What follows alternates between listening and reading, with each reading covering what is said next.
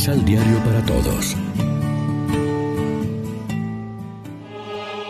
Proclamación del Santo Evangelio de nuestro Señor Jesucristo, según San Lucas. Cuando Jesús terminó de hablar, un fariseo lo invitó a comer a su casa. Entró y se sentó a la mesa. Viendo esto, el fariseo le manifestó su asombro, porque no lo había visto lavarse las manos antes de la comida. Pero el Señor le dijo, Esos son ustedes, fariseos. Purifican el exterior de copas y platos, pero el interior de ustedes está lleno de rapiñas y perversidades. Estúpidos. El que hizo lo exterior, ¿no hizo también lo interior? Pero según ustedes, basta dar limosna sin reformar lo interior y todo está limpio. Lección Divina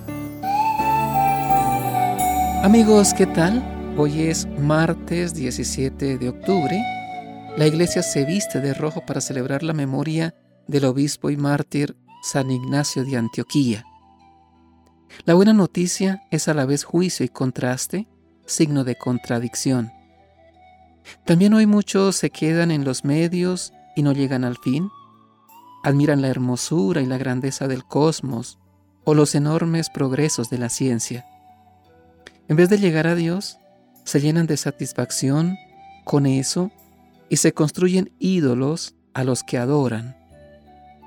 Con las mismas consecuencias morales de corrupción que criticaba Pablo en la sociedad pagana de su tiempo, porque si prescindimos de Dios, estamos prescindiendo también de la ética en sus motivaciones últimas, y entonces no hay control posible que detenga la degradación del obrar humano.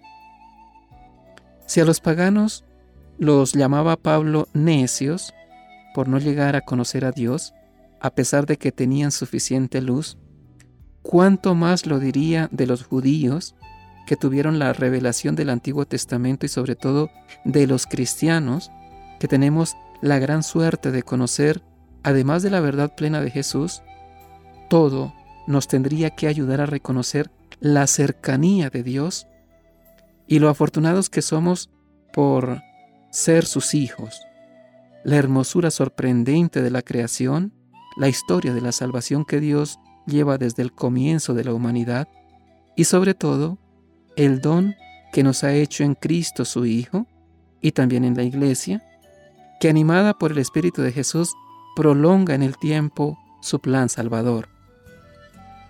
Detalles exteriores que pueden ser legítimos no son tan importantes como las actitudes interiores. Claro que hay gestos externos y ritos celebrativos en nuestra vida de fe. El mismo Jesús nos encargó, por ejemplo, que hiciéramos el doble gesto del pan y del vino en memoria suya. Lo que desautoriza aquí es que nos quedemos en simples formalismos, que nos contentemos con lo exterior, cuando los gestos deben ser signo de lo interior.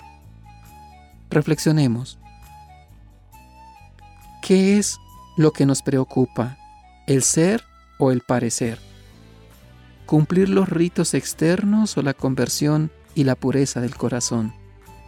Nuestra religión es religión del deber o religión de la fe y del amor. Oremos juntos.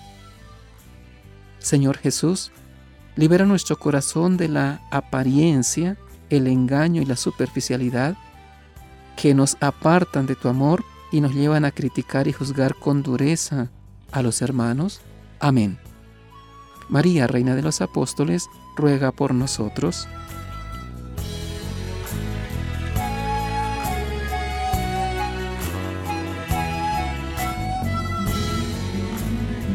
Complementa los ocho pasos de la Alexio Divina adquiriendo el emisal Pan de la Palabra en Librería San Pablo o distribuidores. Más información www.sanpablo.co